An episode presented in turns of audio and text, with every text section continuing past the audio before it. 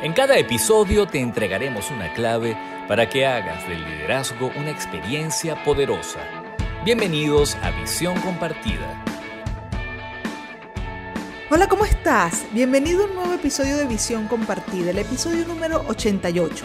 Si eres nuevo escuchando este podcast de psicología y liderazgo, te invito a que oigas los capítulos anteriores y si te agregan valor, ponle like, coméntalo, compártelo Además, puedes suscribirte al canal de YouTube, activar la campanita. Si lo oyes a través de Spotify, nos puedes puntuar, de esa manera nos ayudas muchísimo. Soy Lucía Galote y el tema de hoy es, ¿está tu personalidad protegiendo la salud de tu cerebro? Antes de comenzar, te quiero invitar a que nos visites y nos sigas en nuestras redes sociales, arroba Galota, arroba Somos tanto en Instagram como en LinkedIn. Ahora sí, comencemos con el tema, si será que tu personalidad te está protegiendo la salud de tu cerebro. Bueno, en la semana del 12 de abril de este año salió publicada una noticia muy interesante en varios portales web.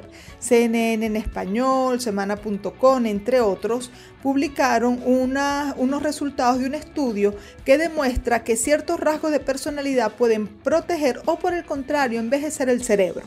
Los links de estos artículos los vamos a dejar colgados en la descripción de este episodio para que puedan ir a la fuente original. El artículo pertenece a una revista académica que es el Journal of Personality and Social Psychology y el estudio fue realizado por Tomiko Yoneda, estudiante de postdoctorado en psicología en la Universidad de Victoria en Canadá. Presten mucha atención a estos datos. Los resultados de este estudio demuestran que las personas minuciosas y extrovertidas tienen menos probabilidades de presentar un deterioro cognitivo durante su vejez, mientras que las personas neuróticas tienen mayor riesgo de padecer enfermedades cognitivas graves. El estudio detalla que hay personas que logran superar ciertos episodios de manera más fácil que otras. Además, que algunas se pasan rumiando sus pensamientos y esto desgasta más su capacidad cerebral. Pregúntense ustedes aquí cuánto ustedes se pasan en el día a día rumiando los pensamientos, proyectando un futuro catastrófico, recordando pensamientos, recordando eventos del pasado que los hacen sufrir. Bueno, tomen conciencia de esto y vean cómo eso desgasta su capacidad cerebral. La autora del estudio afirma que los rasgos de personalidad reflejan patrones relativamente duraderos de pensamiento y comportamiento que pueden afectar acumulativamente a la participación en conductas y patrones de pensamiento saludables y no saludables a lo largo de la vida. El estudio que se hizo de manera longitudinal, es decir, que duró mucho tiempo evaluando a las mismas personas, analizó la personalidad de al menos 2.000 personas que hacían parte del proyecto Rush de memoria y envejecimiento, una investigación de adultos mayores en Chicago que comenzó en el año 1997.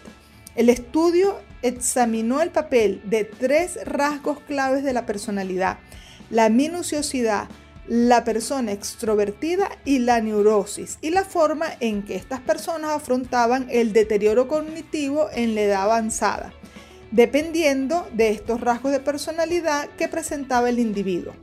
Después de los imperdonables del liderazgo, les voy a decir cómo ellos definieron lo que era la minuciosidad, la neurosis o la extroversión. ¿Quieres saber los errores más frecuentes de los líderes en las empresas? Escucha con atención los imperdonables del liderazgo. Con frecuencia veo en mis sesiones de mentoría a muchos jóvenes líderes que pasan el día a día rumiando pensamientos negativos. Bien porque están proyectando el futuro de manera catastrófica y generan en ese sentido miedo y ansiedad, o bien porque recuerdan selectivamente eventos de su vida que los hacen sentir culpables o con resentimientos o deprimidos. Y lo cierto es que en este hábito mental, mal hábito mental, están desgastando su capacidad cognitiva, su capacidad cerebral y están afectando negativamente la salud de su cerebro. Entonces, rumiar los pensamientos es una manera equivocada de utilizar tus competencias mentales. Acabas de escuchar Los Imperdonables del Liderazgo. Continuemos con el tema de si está tu personalidad protegiendo la salud de tu cerebro. En este estudio se definieron entonces tres variables, lo que era la neurosis, la minuciosidad y la extroversión. La neurosis, dice el estudio, es un rasgo de personalidad que afecta la forma en la que una persona maneja el estrés. Estas personas afrontan la vida con ansiedad, enfado y timidez y suelen ver algunos problemas o frustraciones menores como algo irremediable. Es decir, por lo general este tipo de personalidad se ven sobrepasadas por cualquier pequeño reto del día a día. Por otra parte, las personas minuciosas las definieron como las que tienden a tener altos niveles de autodisciplina, son organizadas y orientadas a una meta. Y a los extrovertidos lo definieron como las personas que viven con entusiasmo y a menudo son asertivos y sociables. La especialista mencionó que quienes presentan una alta puntuación en minuciosidad y baja en neurosis son menos propensos a desarrollar deterioro cognitivo. Ella lo, explicó de la siguiente manera. Cada seis puntos adicionales que alguien obtenía en la escala de minuciosidad se asociaba con un riesgo 22% menor de pasar de un funcionamiento cognitivo normal a un deterioro cognitivo leve. La investigación arroja que una persona de 80 años de edad con alto grado de minuciosidad vive dos años más sin dificultades cognitivas en comparación con las personas con baja puntuación en esa categoría de minuciosidad. En lo que corresponde a los extrovertidos y participativos socialmente, cuentan con un año más de vida sin demencia, tal vez debido a los beneficios de la socialización que también aumentan la capacidad de recuperar la función cognitiva normal después de haber sufrido de deterioro cognitivo leve. Es decir, hay estudios que demuestran que participar socialmente ayuda a recuperar la, función cognitiva normal después de haberla perdido de forma leve. La doctora Tomiko Yoneda destaca que mientras aumentan los niveles de neurosis, crece el riesgo de deterioro cognitivo. Cada siete puntos adicionales en la escala que medía la neurosis se asoció con un 12% más de riesgo, lo que podría traducirse en la pérdida de al menos un año de cognición saludable. Es decir, mientras más neurótico eres, más posibilidades tienes de perder tu salud mental, de tener daños graves cognitivos. Desde antes de estas pruebas ya se había analizado la conexión entre la personalidad y la función cerebral. Este no es el primer estudio. Este, este, estudio confirma que hay una conexión entre el tipo de personalidad y la salud del cerebro. Ya antes otros expertos se habían encargado de revelar que las personas más abiertas, más minuciosas y menos neuróticas obtienen mejores resultados en las pruebas. Bueno, después de los aciertos del liderazgo te voy a dejar unas recomendaciones en función del tema que estamos conversando.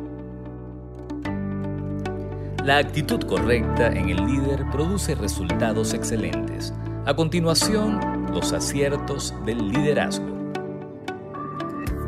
En los aciertos del liderazgo de este episodio, hace unos días estábamos en una sesión del Hub de Líderes Corporativos y una de las chicas que pertenece a esta comunidad nos comentaba sobre una época de su vida que había tenido ataques de pánico y cómo producto de un trabajo que hizo acompañada y de haberle dado la cara a estos síntomas, ahora se sentía liberada de ellos y con valentía nos contaba qué era lo que había hecho y cómo los había superado. Bueno, es un acierto que cuando tenemos estos tipos de síntomas emocionales o eh, sufrimiento mental, porque la mente no nos deja quieta, porque no podemos parar de pensar, bueno, buscar acompañamiento, despertar la valentía interior, enfrentarlos sin evadirlos, son un acierto. Acabas de escuchar los aciertos del liderazgo. Ya estamos llegando al final de este episodio 88 que tiene que ver con el tema de si tus rasgos de personalidad están protegiendo la salud de tu cerebro. El resumen de los resultados de esta investigación fueron que las personas minuciosas, extrovertidas y participativas socialmente tienen mayores probabilidades de tener un mejor funcionamiento cognitivo mientras envejecen más que las personas neuróticas. Tu personalidad no tiene por qué ser una camisa de fuerza, ni una condena para la salud de tu cerebro. Hay formas para superar los aspectos de la personalidad que te están afectando negativamente. Aquí te voy a dejar cinco recomendaciones. La primera, aprende a usar correctamente tu sistema de inteligencia personal, ese que está conformado por las emociones, la mente y el comportamiento. Te invito a que escuches los episodios 18 y 20 de este podcast para ampliar esta información. Recomendación 2. Incorpora hábitos saludables en tu vida y comprométete de forma consciente a seguirlos. No solamente hábitos en el área del comportamiento, sino también mentales y emocionales, porque ya ves cómo protegen tu cerebro.